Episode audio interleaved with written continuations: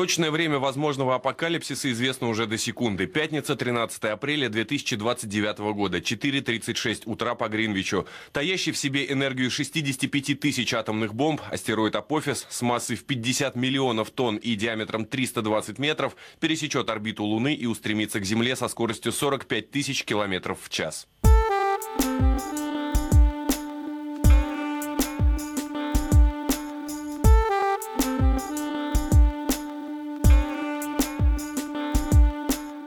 Друзья, всем привет! С вами подкаст «Крысиное товарищество», выпуск номер 48.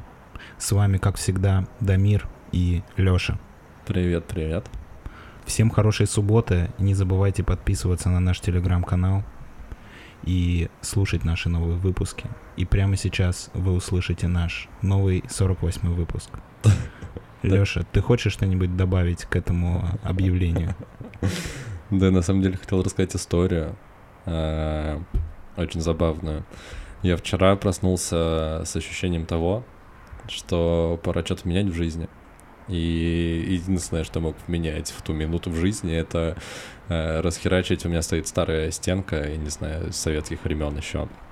Стенка, вот. шкаф имеется в виду. Да, шкаф-стенка. Она состояла из четырех шкафов, и я ее даже процентов на 50 не могу заполнить своими вещами, потому что у меня вещей практически нет. Я такой, блин, я разломаю один из шкафов и выброшу его. Uh, собственно, чем я и занялся, еще прям до завтрака я начал этим заниматься, и шкаф, который я разбирал, uh, у него внутри было огромное зеркало. И я приложил все усилия, чтобы это зеркало вытащить uh, аккуратненько, и ничего не разбилось. Э, шкаф разобрал, вытащил оттуда все полки, снял стеклянные дверцы, все было отлично. Даже выдвинул его уже на середину комнаты но я на одну секунду отвлекся и слышу грохот. я поворачиваюсь, и у меня вся комната в стекле, просто потому что это зеркало выпало, и Потом я радостно полтора часа собирал стекло по всей комнате, пылесосил, мыл полы. Еще так она неудачно упала, она упала прямо на диван. И у меня все новое постельное белье, которое постелил, тоже в стекле. Вот. Но все прошло хорошо. Я убрал зеркало, вынес этот шкаф, и у меня теперь прям как будто бы как будто бы новая комната. В ней очень много места стало и прям комфортно. Если не знаете, что поменять в своей жизни, попробуйте просто переставить один шкаф куда-нибудь или что-нибудь, и вы прям почувствуете себя отлично. Совет лично от меня. Вообще постельное белье в стекле похоже на какой-то фетиш. Ну, это выглядело очень неприятно, и я Знаешь, его... А, фетиш индуса, который ходит босиком по белому стеклу. Да, и просто проблема в том, что она упала очень сильно, это зеркало было огромное, оно было с половину меня размером и очень широкое, ну, то есть оно занимало всю заднюю стенку шкафа. А, и оно разлетелось на мельчайшие осколки, и я раз пять, наверное, вытряхнул всю простыню, одеяло и так далее, и все это кучу раз пропылесосил потом постелил обратно и смотрю, на солнце все еще блестят эти осколки, такой, блин, да, все в стирку закинул. Посмотрим, что из этого выйдет. Ну, я думаю, что будет все нормально, главное, не ешь с пола теперь. Да, я, я постараюсь воздержаться в ближайшие там полгода от этого. А, а, а на этом мы начинаем наш 48-й выпуск. Подкаст «Крысиное товарищество». Поехали.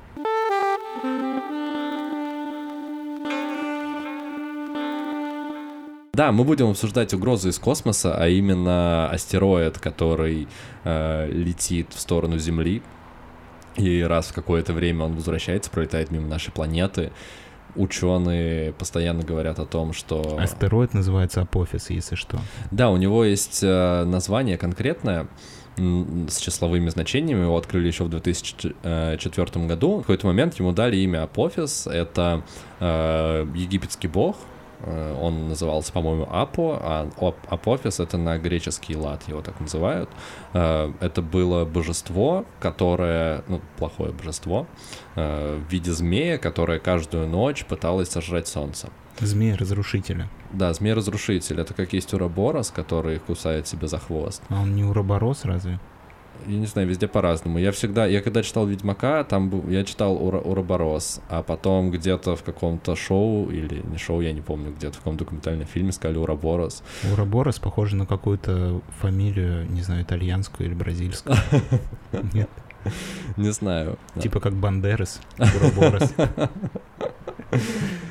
В общем, да, змей, который каждую ночь пытается сожрать солнце, собственно, э, это название связано с тем, что раз какое-то время этот астероид, э, он размером с э, три футбольных поля, насколько я помню, примерно по своей площади.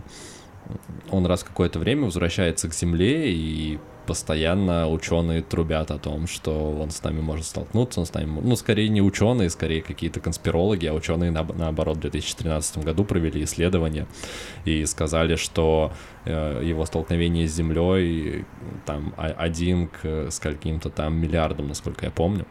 Э, короче, Ну, очень... вообще, чтобы вы понимали, просто этот астероид, он э, летает по орбите, ну, он находится на орбите Солнца, он типа как Земля, только астероид. да. Он летает вокруг Солнца. И его орбита пересекается с орбитой Земли. И поэтому есть вероятность, что каждый... Он до- его открыли в 2004, потом он должен был прилететь в 2012, и как раз все трубили о том, что в 2012 это он уничтожит Землю, как в фильме 2012. А в следующий раз он должен был пролететь в 2020, потом в 2024, потом в... Ой, в 20... 24 потом, по-моему, в 36-м. Ну, короче, с некоторой периодичностью он пересекается с э, орбитой Земли, Мгм. и технически есть вероятность, что он столкнется с Землей, но ученые, которые считают цифры, говорят, что это очень маловероятно. По крайней мере, в ближайшие годы до 36 года. Дальше, видимо, они не считали, потому что, ну, типа, нахер надо. Они не считают дальше, потому что там такая история, что этот астероид, когда будет пролетать как раз в 2029 году мимо Земли, он будет э, проходить ближе, чем Луна э, к нам, и его будет видно невооруженным глазом с э, Земли, собственно. И вот в этот момент есть вероятность, что из-за притяжения гравитационного Земли его траектория полета изменится, и поэтому сложно предугадать, как он полетит дальше. Вот. Э, Собственно, поэтому дальше 36 года и не считают. На данный момент, кстати, а, считается, что а, эквивалент, Тротил- эквивалент тротиловый- взрыва при падении этого астероида составит 506 мегатонн.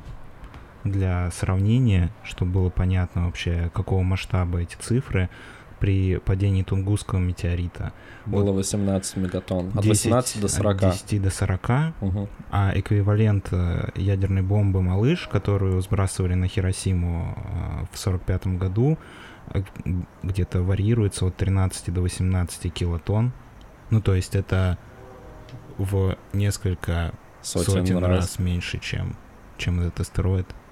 Очень забавно, кстати, я когда читал про всю эту историю, там было написано, что если вдруг этот астероид упадет в большую... Ну, то есть если он упадет на Землю просто, то как будто бы это лучше, чем если он упадет в большое озеро, Да, конечно. типа Байкала или Мичигана. Мичигана, да, потому что там тогда на 300 километров цунами уничтожит все, а при падении на Землю Будет в просто на кратер суше. 8 километров, насколько я помню, величиной. Ну да, как, бу- как будто бы типа повреждений меньше, это кажется даже а, контринтуитивно.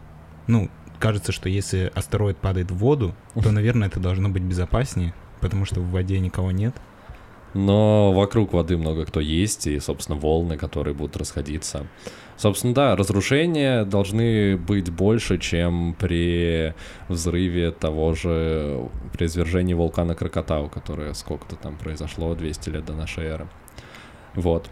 Э, На самом деле мне эта история понравилась тем, что я про нее вообще узнал, но мне, мне в YouTube выпало видео э, с выпуском новостей с 2004 или 2005 года э, на канале «Россия-1», или он тогда РТР назывался, я точно не помню, где ведущий рассказывал, что очень таким пугающим серьезным голосом, что к Земле направляется огромный астероид, который с вероятностью 80% в нее врежется и уничтожит все. Начнется астероидная зима, так называемая, когда из-за количества частиц, которые и выделяемой энергии, э, которая происходит в момент столкновения астероида с Землей, начинается изменение климата, Вот, сна- сначала становится очень жарко, потом очень холодно. И потом там было несколько ученых, которые выглядели вообще не как ученые, а как просто мужики, которые шли из метро до, до магазина домой. Ну, как все комментаторы, в Да, принципе, да, в да, да, телевизоре, да. просто какие-то рандомные люди и подпись снизу, типа, ученые всей Руси. Да, и они с очень э, таким серьезным видом рассказывают о том, что, ну да, вообще-то все, как бы 2012 год, и они там еще подчеркивают, что он прилетит 13 апреля в пятницу, типа пятница 13 как это... Я такой, ничего себе. Э, я начал это все гуглить, смотреть. Ну, то есть не то, что я прям типа напрягся из-за этого, потому что было очевидно, что это какой-то старый репорт- репортаж, там даже картинка не 16 на 9 и 4 к 3 такая квадратная была. Было видно, что это старый репортаж. Вот, и начал про это про все читать, и было, конечно, интересно, что действительно прогнозировали, что он э, есть вероятность того, что он врежется в землю в пятницу 13 в апреле, как раз когда он пролетал в 2012 году. И в 2012 году, когда он пролетал, ученые из э, обсерватории э, смогли точнее предсказать э, его размер, ну то есть увидеть, что он на самом деле намного меньше, чем изначально казалось. Он, кстати, увеличился за последние несколько лет. Да, я про это не слышал. Ну, значительно. Я не знаю, на него, наверное, налип какой-нибудь космический мусор. Ты едешь, когда по этому по области, и потом останавливаешься, у тебя вся решетка радиаторов в мухах и лобовое стекло. Вот примерно то же самое происходит с стероидом Да, и он апофисом. на 80% теперь состоит из космических мух. Что еще обиднее, когда он с нами столкнется, так или иначе. Э, В общем, да, в 2013 году смогли предсказать, что вероятность крайне мала, и что он на самом деле сильно меньше, чем казалось до этого. И, соответственно, даже если он в 36 году или позже, там, шести- по-моему, после 36 года, следующая дата — это 60-й год, когда он теоретически может столкнуться с Землей. э, Что-то большой перерыв он решил сделать. Я не знаю, чего это зависит, честно. Видимо, он там будет на пидстоп уходить, типа того. Он просто решил взять ипотеку. Да, в общем, даже я... Какое-то время не сможет э, пролетать мимо Земли. Ему нужно будет много работать. Еще у него родился сын недавно. Поэтому в 36 году он зайдет, типа, попрощаться. До 60-го. Да, и дальше еще 25 лет э, ему придется работать и содержать семью. Астероиды просто совершеннолетними в 25 становятся, если ты не знал. Поэтому там в космосе все немного по-другому. Время, э, время дольше тянется. Ну да, нам это показали в фильме «Интерстеллар», например. Год за полтора идет. В общем, да. Э, Даже если он врежется в нашу планету, ничего страшного. Ну, точнее, произойдет много чего страшного и неприятного, но человечество не вымрет. Вот, Ну, основной... страшно будет тем, кто будет там, куда он пойдет. Ну да, и в ближайший в радиусе 300 или 500 километров, насколько я помню. Всего-то. Ну А. да, если он упадет в воду, тоже так себе будет, потому что там волны высотой 20 метров, по-моему, должны ходить, и землетрясение магнитудой 6 баллов.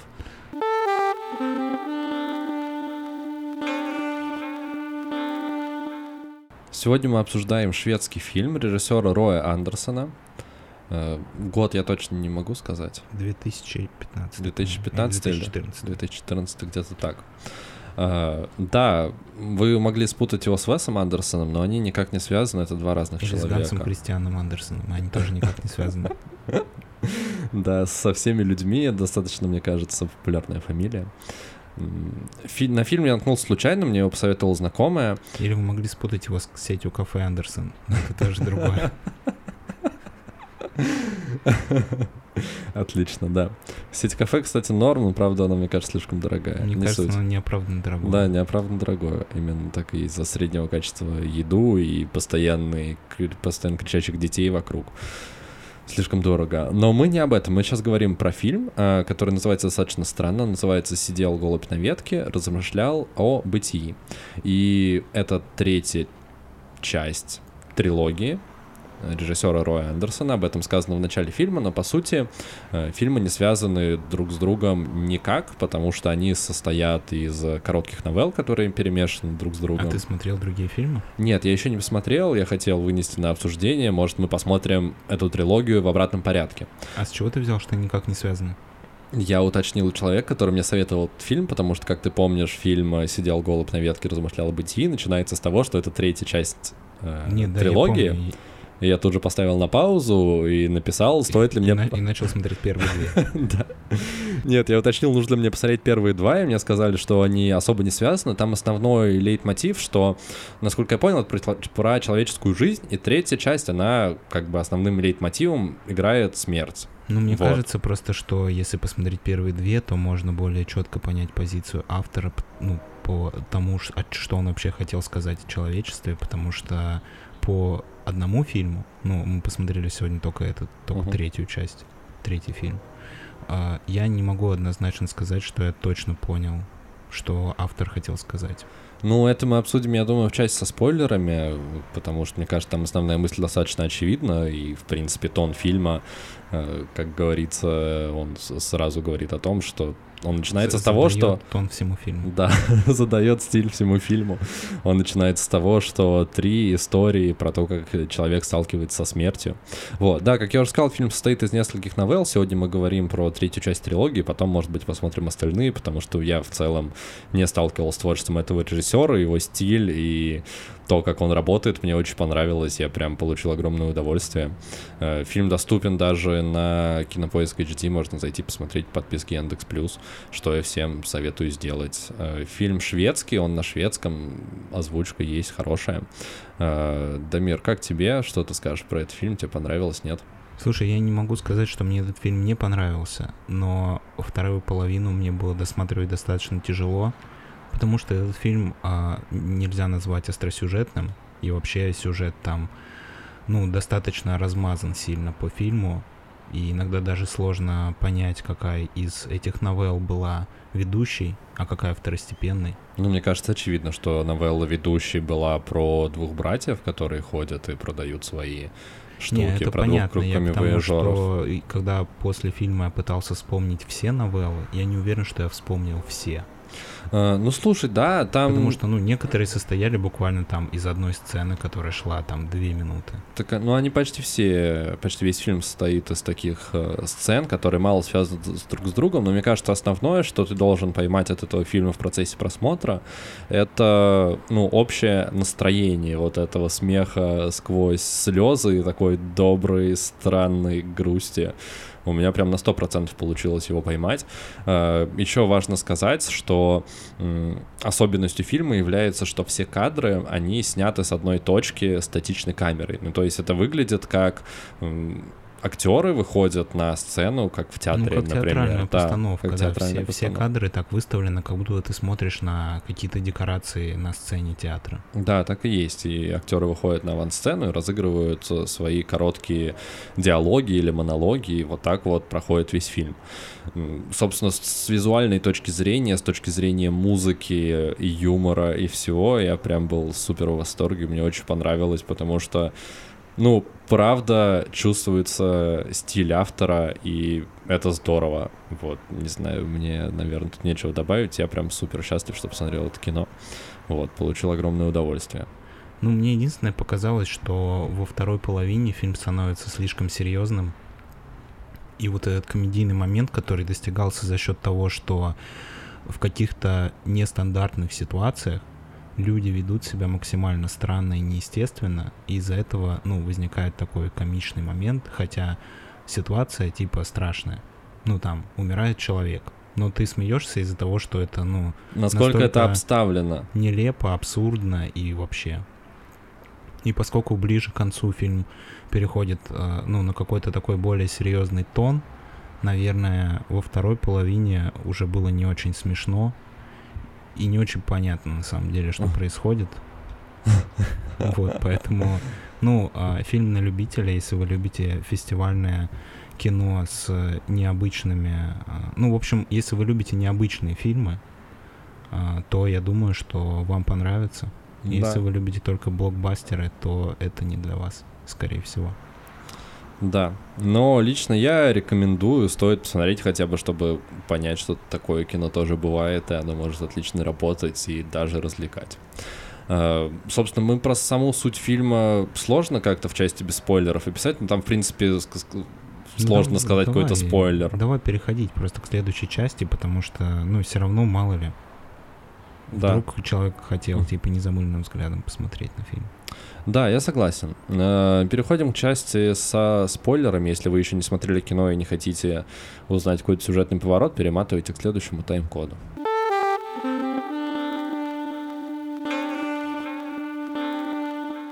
Начать часть со спойлерами я хотел с э, вопроса, какая из новелл тебе понравилась больше всего, какая у тебя любимая, потому что у меня есть несколько прям любимых, от которых я в восторге, и Слушай, ну мне очень понравились первые три новеллы про то, где три человека умирают. Да, фильм начинается с того, что, как мы уже сказали, там говорится о том, что это третья часть э, трилогии о жизни и третья часть э, про смерть. И, собственно, фильм начинается с трех коротких историй про смерть. Ну, кстати, забавно то, что в одной из историй человек умирает, и этого никто не замечает. Да. В следующей человек умирает. Это замечают все. но всем все равно. Ага. А в третьей... В третьей женщина при смерти, и к ней приходят А, дети. в- а в третьей а, человек умирает Он в процессе умирания, там женщина Ну в да. больнице лежит, и она не хочет, к ней приходят дети, которые хотят, ну, уже взрослые дети, там люди такие явно за 50, э, приходят и хотят забрать ее сумку, потому что там лежат деньги, а она ее не отдает, потому что она хочет с этой сумочкой отправиться на небеса. Ну и, конечно, история про двух продавцов. Просто я вот первые несколько сцен про них, я как будто смотрел пародию на свою работу. Там просто приходят два продавца. Камевояжеры, А, они да. ходят, продают, у них есть товар, который они должны продавать в разные магазины, торговые представители. Да, и они приходят на какой, какому-то мужику а, и говорят, у нас есть несколько товаров, у нас есть вампирские зубы, мы просто хотим веселить людей. Да, это классика. Причем эти два человека, чтобы вы понимали, они выглядят как два гробовщика. У них абсолютно каменные лица. Они Еще и побеленные при этом. Да, да, да, да, да. Ну, то есть это люди, которые говорят, мы хотим веселить людей абсолютно, абсолютно такими замогильными голосами. Вот это два человека, они выглядят как два коллектора, короче, которые видели очень много дерьма, но при этом они ходят и продают свои товары с Да. приколами. И там еще а, мешочек со смехом и маска, как он, Однозубый дядюшка. да, и один из этих продавцов показывает на себе все эти предметы очень медленно, а потом мужчина, которому они хотят это продать, говорит, ребята, мне кажется, что мне это не подойдет. Спасибо, что потратили время. Да, это супер. И они еще говорят, у них вот эти вот фразы, они все отработанные. А типа, мешочек для смеха подойдет для любой вечеринки дома или в офисе. И они абсолютно, они пытаются это продать хоть кому-либо. У них вообще не получается это сделать. И они в каждой сцене приходят куда-то. Они просто в какой-то момент начинают толкать эти штуки просто в баре. Просто предлагать людям в баре, потому что уже выхода нет. И да, наверное, самые колоритные персонажи и основное действие связано непосредственно с ними, такие самые комичные. И, в принципе, ну, то есть там просто вот этот вот юмор, он работает из-за своей какой-то неловкости, неуместности, несоответствия э, внешнего вида тому, что говорят персонажи. Это прям, не знаю, очень смешно. Из-за вот этой вот затянутости. Ну, то есть тайминги работают прям клево. Хотя, казалось бы, все сейчас говорят, что самый лучший юмор — это быстрый юмор, те же там условная буфанада, Том и Джерри и так далее, и что, в принципе, сейчас сложно воспринимать долгие какие-то шутки с очень долгим сетапом, но вот в этом фильме это прекрасно работает. Слушай, ну я думаю, что все равно этот юмор не для всех, потому что я себе спокойно представляю человека, который посмотрел этот фильм, И ни ему разу было не вообще не улыбнулся. смешно. Ну, да, наверное, но я вот Ну что можно на это смог. ответить? Развивайте свои чувства юмора. Э, Лично моя любимая новелла, Дамир, спасибо, что спросил, э, Пожалуйста. это вторая или третья, я точно не помню, история про смерть, вот которую ты сказал. Э, Первая история про смерть — это мужчина стоит вечером на, в столовой, ну не, не в столовой, как это сказать, Ну, похоже на какой-то аэропорт, на самом деле. не-не-не-не-не, это вот как раз, это другая. А, мужчина стоит на, у себя на кухне, на заднем плане там жена что-то готовит, ну, там му- мужчина уже прям А, в возрасте. Да, он начинает открывать бутылку с вином, и в этот момент его настигает сердечный приступ. и жена там где-то, она стоит спиной, его не видит, она напевает, этот мужчина просто падает, но то, как это обставлено, ну, то есть это настолько просто, и, ну, как будто бы в жизни так оно и происходит, что вот эта вот бытовая история, она как-то мне прям в душу запала. А, но моя любимая история про смерть — это вот вторая, которая, ты сказал, первую смерть никто не заметил, вторую смерть заметили все.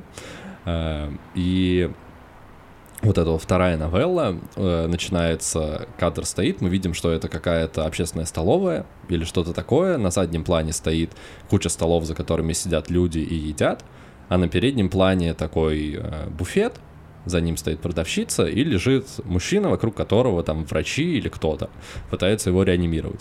Э, и вот эта вот вторая новелла, ну, то есть он уже умер, э, она просто каждая микродействие и каждая деталь, которая происходит в развитии вот этих вот трех минут, что она идет, или даже двух минут, что она идет, она тебя начинает смешить все сильнее и сильнее и сильнее. Сначала оказывается, что это вообще все происходит на корабле, э, круизном лайнере. И вот этот вот мужчина, он умер просто в столовой в моменте, когда он себе уже взял еду, и он ее уже оплатил. Ну, то есть у него на подносе стоит бокал с пивом и какой-то салат. Да, и женщина говорит, а можно вопрос? И говорят, да. И она отвечает, ну, он уже оплатил, что нам с этим делать? Да, я, я не могу еще раз за это деньги попросить. При этом, типа, на заднем плане стоят люди, которые видят, что, типа, мужик умер. А, вокруг него стоят эти, то есть он просто лежит, вот это вот все происходит, то что настолько смешно, не знаю, прям и все работает, и тайминг работает. Да, она говорит о том, что, типа, что мне с этим сделать. Э, люди, которые помогали, точнее, сотрудники корабля, которые помогали реанимировать этого человека, они говорят, ну да, действительно, типа, мы не можем с этим ничего сделать, не можем это продавать еще раз, предложи кому-нибудь.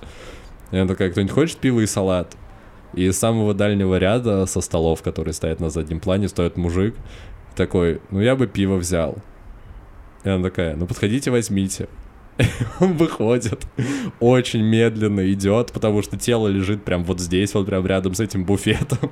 Аккуратно подходит, берет этот бокал, отходит назад. Ну, то есть, это прям, ну, это страшно и грустно, но это так смешно именно за счет того, что просто ситуация работает, и в ней столько деталей, что это прям супер Слушай, круто. мне кажется, кстати, просто фильм, а, ну, то, что касается вопросов смерти, он как будто бы акцентирует внимание ну, на, в сцене происходит смерть человека, и по идее это самое главное в сцене. Но фильм так э, смещает акценты, что самым важным становится не факт смерти человека, а то, что дальше с этой ситуацией что-то нужно делать. И угу. осталось типа оплаченное пиво и салат, и это как бы проблема, которую нужно решать. Ну да. Или там, не знаю, тот же мужчина умирает, а женщина моет посуду. Ну типа как будто бы жизнь идет дальше, и смерть этого человека, она, ну, по сути, не так уж сильно влияет на этот ход событий.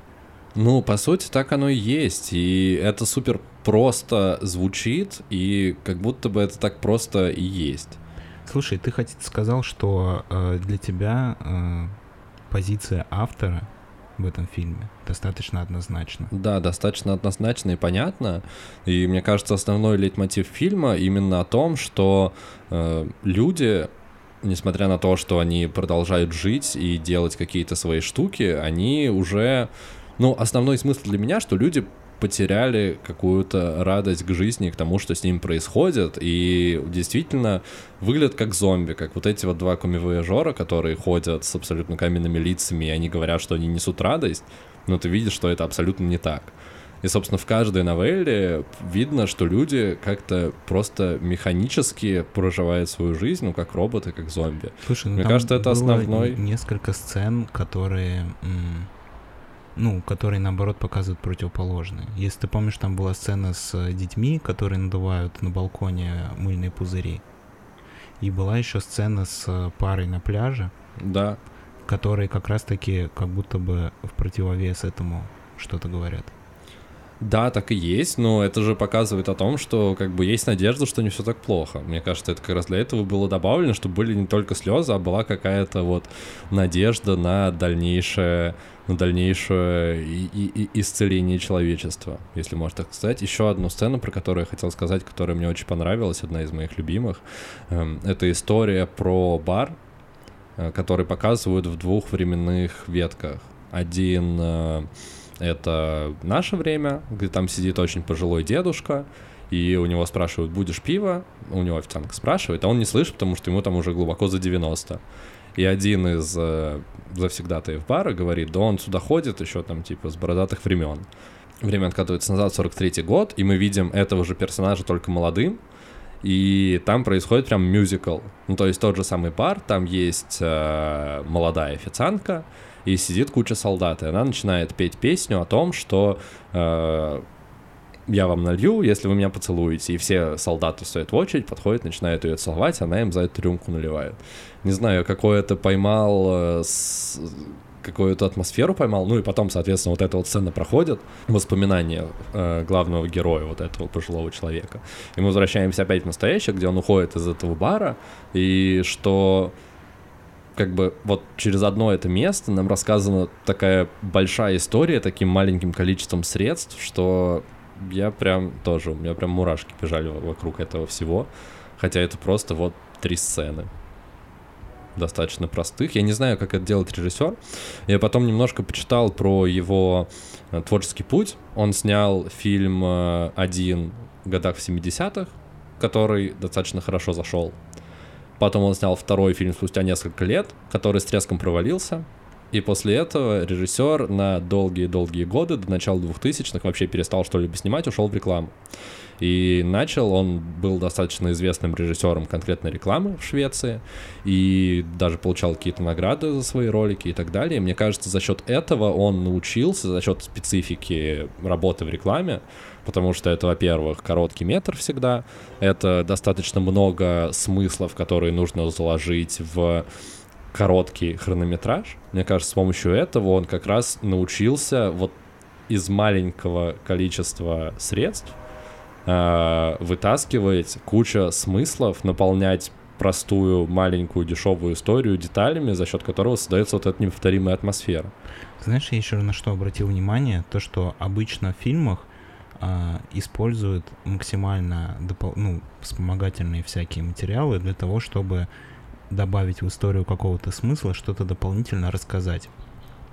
Ну, то есть а, экспозиция кадра, что находится в кадре, какие предметы ну, да. стоят на столе. Ну, я не знаю, если вспомнить какой-нибудь вот фильм, который это мастерски использует, например, фильм «Амели», который мы уже тоже обсуждали. Угу. Там за счет окружения да, раскрывать есть, персонажей. Сцены, что если, допустим, ты видишь жилье персонажа, первый кадр, а, на общем плане, если ты нажмешь на паузу и посмотришь внимательно на то, что там стоит, то ты, в принципе, можешь, ну, понять почти все про этого героя просто вот по наполнению его квартиры. А в этом фильме как будто бы наоборот, в каждой сцене максимально нет ничего, никаких да, предметов. Вообще ну, ничего. Ну, и может быть из-за того, что вот создается такой информационный вакуум, а, эти события, эти действия, которые происходят в кадре, они как будто бы действуют мощнее, чем когда это часть типа составной картины. Потому что, ну, по сути, кроме того, что, ну, про эту сцену, а, где провожают на войну а, молодых людей, угу. кроме того, что молодые люди подходят к официантке, целуют ее и получают рюмку водки или какого-то там горячего напитка, ну, горячительного напитка, я имею в виду. А, кроме этого, в этой сцене нет ничего.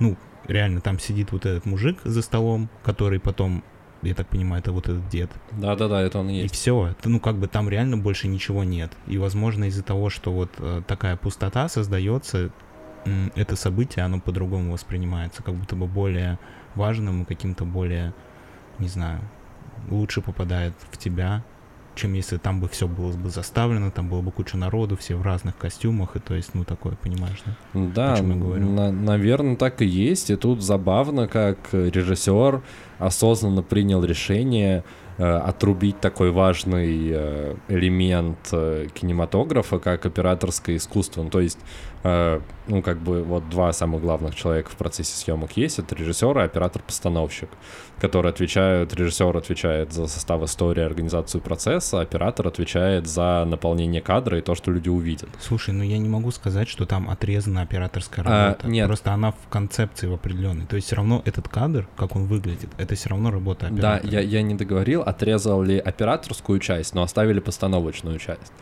Ну, то есть э, у оператора, мне кажется, была супер интересная задача вот этим вот минимумом выразительных средств передать э, вот это вот правильное ощущение, правильную эмоцию.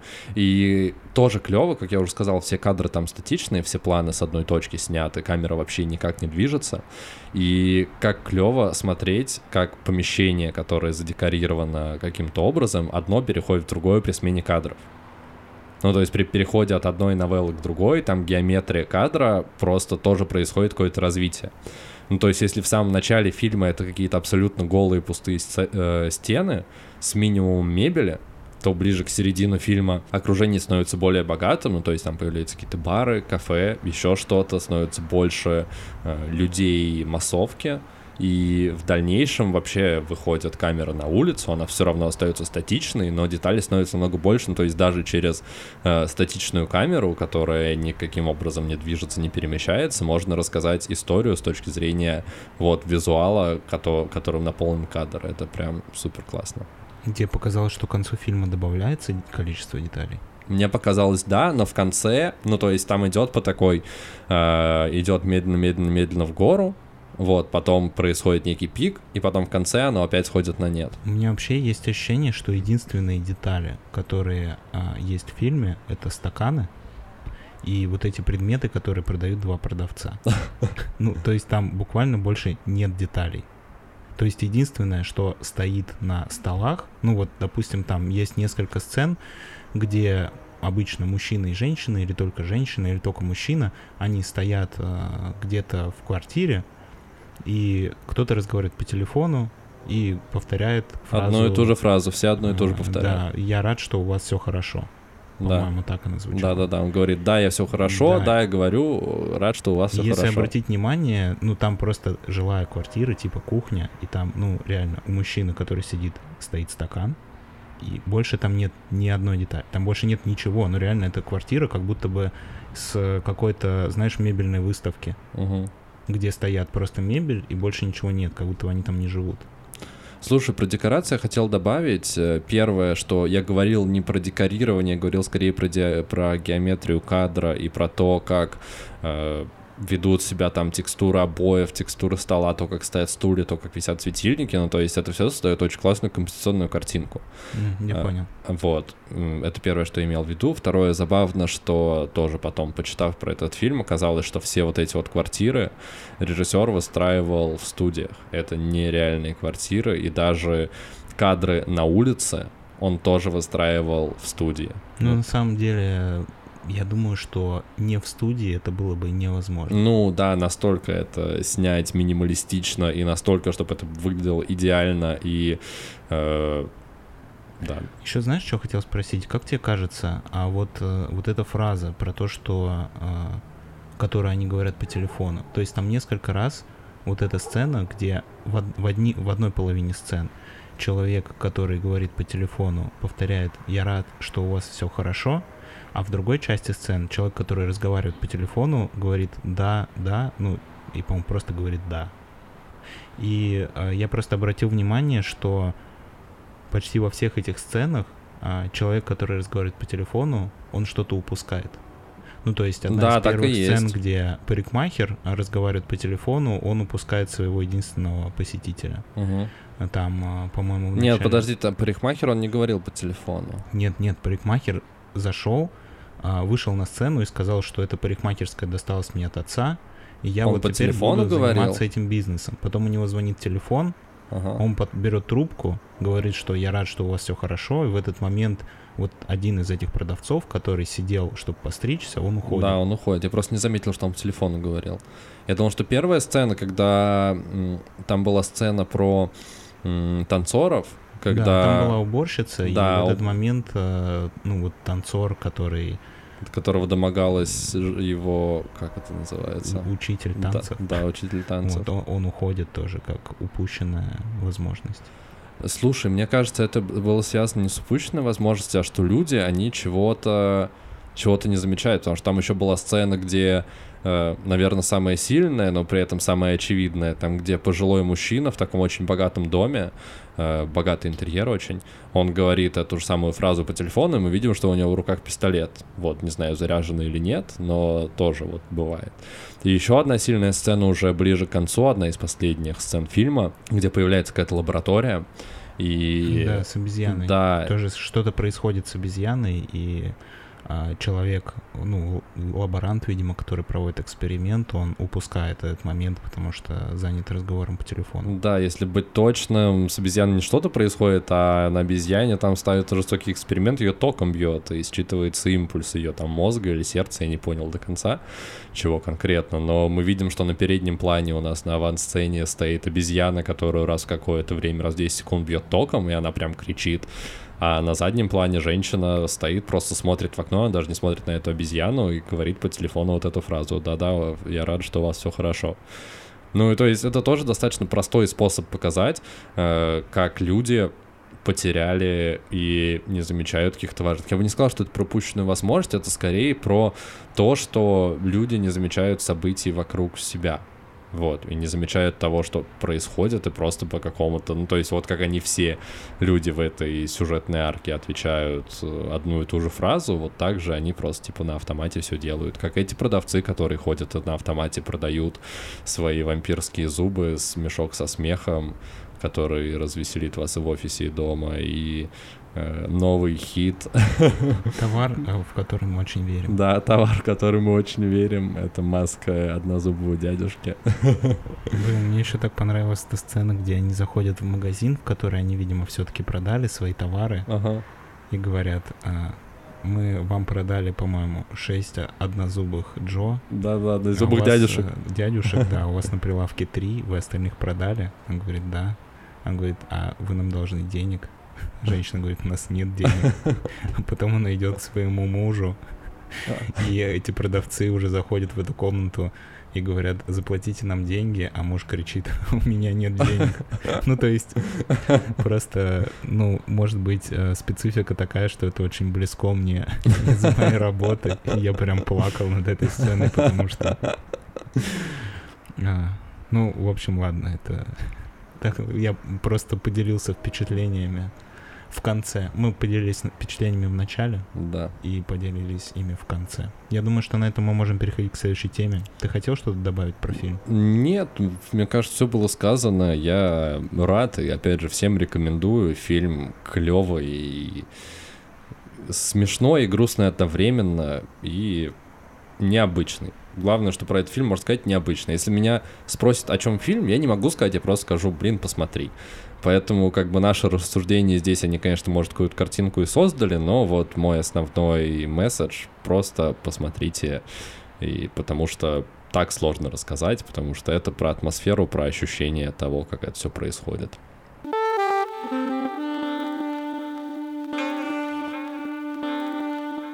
А мы сегодня решили обсудить необ... нестандартную для нашего подкаста тему — связанную с нездоровыми отношениями между людьми. С психологическим насилием скрытым, да. Э, тема называется газлайтинг, и этот термин узнал не так давно. Он произошел от э, достаточно старого фильма американского, который назывался «Газовый свет». Э, «Газлайт», собственно, фильм так и назывался в оригинале. И его сюжет заключался в том, что мужчина и женщина живут в доме, и у них нездоровые отношения. И цель, основная цель главного, главного героя мужчины — это убедить женщину в том, что она сходит с ума.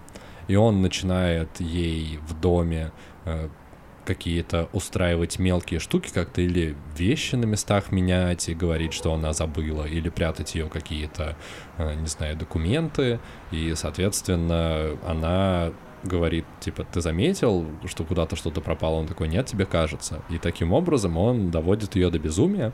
Э, как же это связано с газлайтом, с газовым освещением? В те времена э, дома освещались с помощью газовых светильников, и в тот момент, когда мужчина в какой-то дальней комнате э, перепрятывал ее вещи, он зажигал там свет. И когда, если вы не знаете, когда газовый светильник в комнате зажигается, то во всей, э, во всем доме свет немножко мигает. Ну, так происходит, потому что больше газа э, необходимо, и он чуть мерцает. И, собственно, она начала это замечать и спрашивала у него постоянно, ты замечаешь, что у нас свет что-то мигать начал? Он говорит, нет, нет, нет. И, собственно, психологи взяли этот термин из названия этого фильма для описания такого психологического насилия, когда один человек э, пытается за счет своего какого-то авторитета, не знаю, Э, ну, за счет э, психологических манипуляций. Да, уби- убедить человека в его нестабильности, несостоятельности, чтобы таким образом подчинить его своей воле и расшатать психику. Да, как правило, это свойственно отношениям между мужчинами и женщинами. Так часто бывает, что в основном газлайтерами являются мужчины, как более как бы сильные и самостоятельные люди, как, как бы это по-сексистски не звучало. Ну, это просто патриархат. Ну, да, такой, такая стереотипная мысль, все же но... знают, что все насильники мужчины. Да, это правда. Ужас какой. Мне кажется, что 95% насильников, в том числе, ну, хотя с психологическим насилием, наверное, э, типа, как сказать, пропорции больше угу. в сторону женщин. Ну, потому что мне кажется, что довольно... Мне кажется, насильников женщин просто никогда не ловили. За руку. Да. Да, и к чему? А, ну да, и э, наверное, пропорция среди женщин. Кстати, вот когда я читал про газлайтинг, самым популярным примером первый был это отношение между мужчиной и женщиной, где мужчина типа совершает такого рода насилие. Uh-huh. А вторым примером по популярности это была мать, которая таким образом обращается со своим сыном. С сыном или просто родитель с ребенком или именно ну, там именно сыном? говорили о том, что вот женщины типа чаще всего сталкиваются с такими проблемами в отношениях, а мужчины типа в отношениях с матерью. Угу. Ну, это связано еще с э, синдромом нарциссизма, который часто э, всплывает у людей, например, когда э, мать ребенку с детства транслирует, что Слушай, по-моему, у тебя синдром нар- нарциссизма всплыл. Убери, пожалуйста, или смой. Извините, продолжай. Да, это связано с э, синдромом нарциссизма, который всплывает э, чаще у мужчин, и он связан с тем, что мать с детства может своему сыну транслировать, что вот ты с чем-то не справляешься, я буду тебя любить только если ты будешь там, не знаю, все Олимпиады выигрывать или показывать какие-то постоянные достижения. И, собственно, у ребенка в дальнейшем э, складывается такой поведенческий паттерн, что он считает, что он должен всегда э, во всем быть лучшим и считает себя таковым, потому что у него есть ощущение, что другим его просто никто любить не будет. Слушай, мне кажется, еще у детей это более распространено, потому что соблазн задавить ребенка своим авторитетом, он достаточно высок. Ну, ну это есть, проще. Он, ребенок, допустим, хочет что-то сделать, а ты, э, ну, а родитель не хочет ему объяснять, почему этого не нужно делать. Он просто говорит, ты так не будешь делать, или ты этого не хочешь, или там тебе не больно, ну, чтобы ребенок не плакал. То есть это, uh-huh. по сути, ну, внушение такое прямое, типа своей какой-то мысли, при этом под сомнение ставятся реальные чувства и ощущения того человека, кому это внушается. Ну, это, по сути, вот это и есть газлайтинг. Когда... Ну, по сути, это и обсуждаем. Да. Спасибо. Да, вот. Спасибо за пояснение. Все, все, что ты рассказал, это оно и есть. Э, собственно, когда ты пытаешься своим авторитетом задавить человека.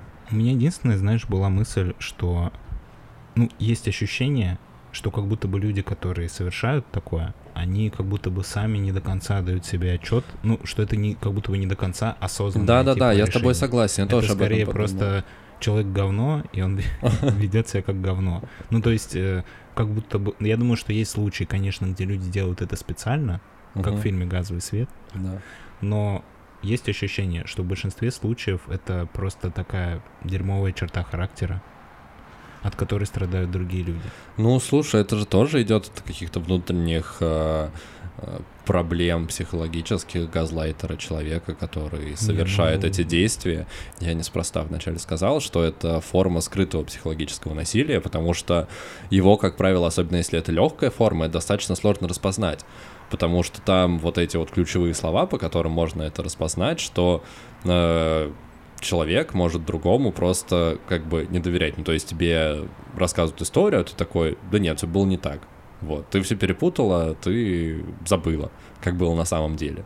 Э, но в дальнейшем э, это начинает усугубляться, усложняться, и происходит вот именно психологическое давление, когда человек, который становится жертвой газлайтинга, он вплоть до суицида у него может дойти, потому что у него теряется вера в себя, теряется уверенность, и человек просто считает себя несостоятельным, некрасивым, неумным и так далее. Вот, что ужасно. И еще хочется сказать, что, как правило, э, вот этот вот синдром э, газлайтинга, он носит цикличный характер, э, потому что, как правило, это идет от легкой формы, и дальше начинает продолжаться, развиваться, и в какой-то момент происходит пик, э, когда вот происходит максимум этого психологического насилия и давления, потому что жертва все больше сомневается в себе, а, собственно, агрессор, он э, все больше и больше позволяет себе. Ну, то есть э, вплоть до э, каких-то реплик о том, что да ты вообще там, не знаю, э, никогда ничего не добьешься без меня, да я вообще тебе делаю большое одолжение, что с тобой все еще там живу, нахожусь. Вот, соответственно, в этот момент происходит какой-то кризисный пик, это может быть и попытка суицида, и еще что-то, попытка расставания. Но расставание, кстати, происходит достаточно редко, тоже я по статистике смотрел, а, потому что, как правило, жертвы такого психологического насилия, они настолько теряются и замыкаются в себе, что они не могут решиться на это и действительно считают себя ничтожеством в таких ситуациях. А, и, собственно, после вот этого пика, который происходит, этот цикл, он откатывается на начало. Ну, то есть начинается опять условно, если это отношения между мужчиной и женщиной, начинается снова э, конфетно-букетный период, когда мужчина э, становится супер добрым, нежным, делает для своего э, партнера все, ну, то есть, если это была попытка суицида, он там может ездить в э, больницу, постоянно навещать, делать для человека все, но потом это опять возвращается к психологическому насилию. И вот этот вот факт, который произошел в пике конфликта, э, он становится аргументом для нового психологического насилия. Это так, так идет по спирали, все ниже и ниже и ниже. Действительно, прям жуткая проблема. Вообще, знаешь, мне кажется, что это скорее симптом э, неравных отношений. Ну, то есть, когда один из партнеров, он как бы как будто бы стоит выше другого, угу. ну, по какой-то своей, не знаю, социальной лестнице или по своему, по своим каким-то навыкам, когда один партнер воспринимает себя выше другого, а другой также воспринимает его выше, чем себя. Ну да. Ну то есть здоровые отношения, где партнеры, где люди чувствуют друг друга равными друг другу. Ну то есть когда ты, друг друга. Ну да, да. И соответственно, когда происходит такой дисбаланс достаточно сильный, мне кажется, что такие проблемы возникают чаще. Ну и плюс, когда ты чувствуешь себя, ну, возвышающимся, да, над своей там женой или над своим ребенком, то у тебя, как у человека, а у каждого человека внутри есть э, соблазн добиваться своих целей нечестным путем, соблазн, в общем, таким образом манипулировать и подавлять своего сожителя, он выше, мне кажется.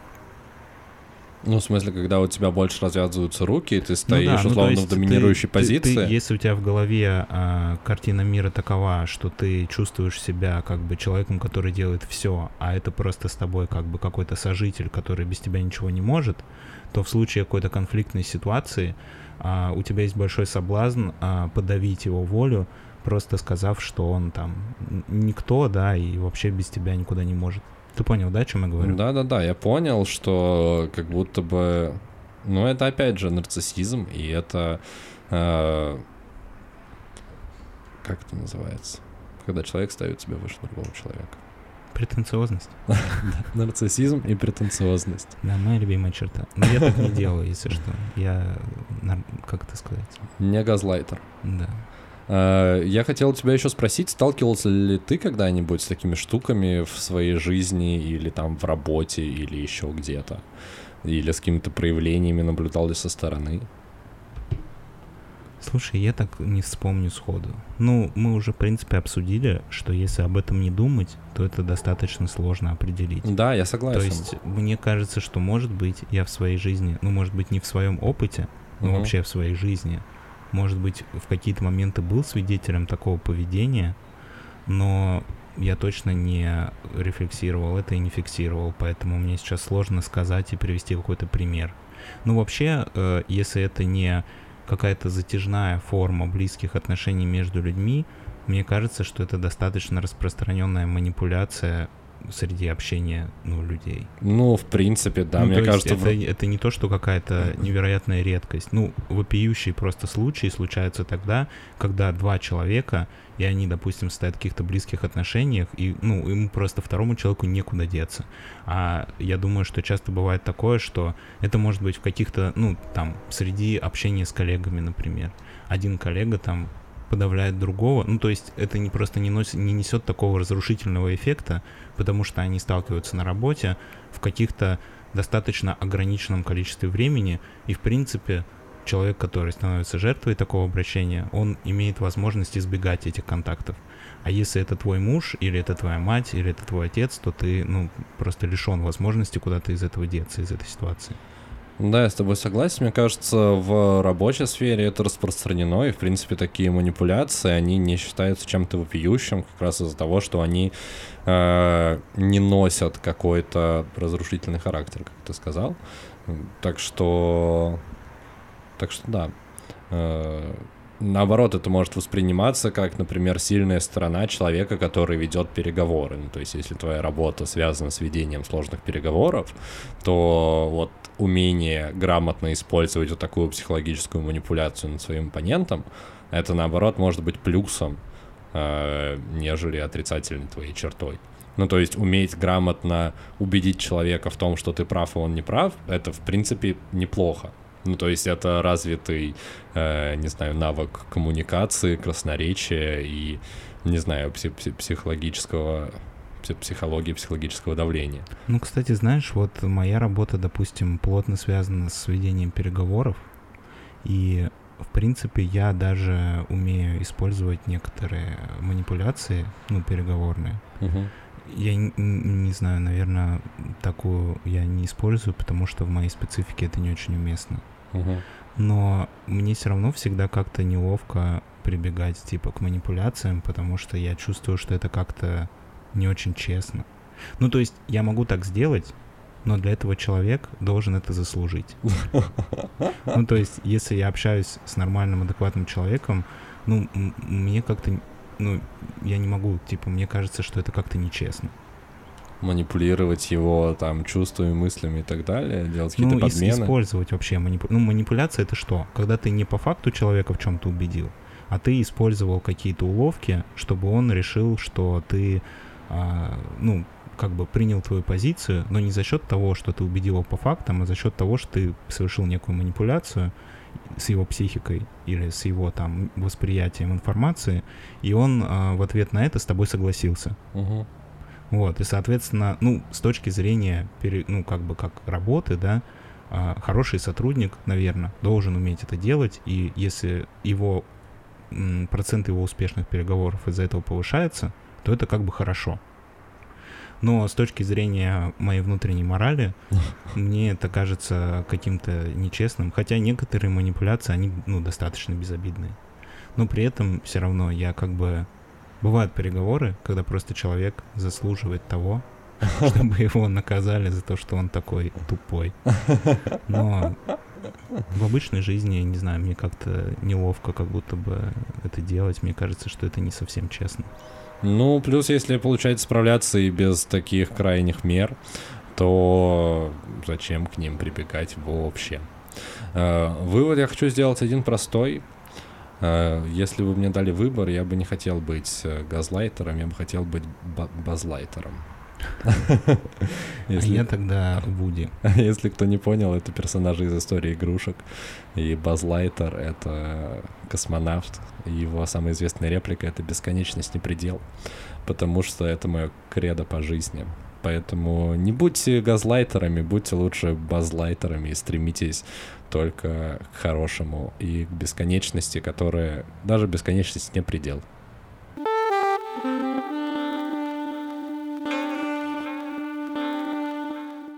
Друзья, вы слушали подкаст «Крысиное товарищество». Это был 48-й выпуск. С вами были Дамир и Лёша, его бессменные ведущие.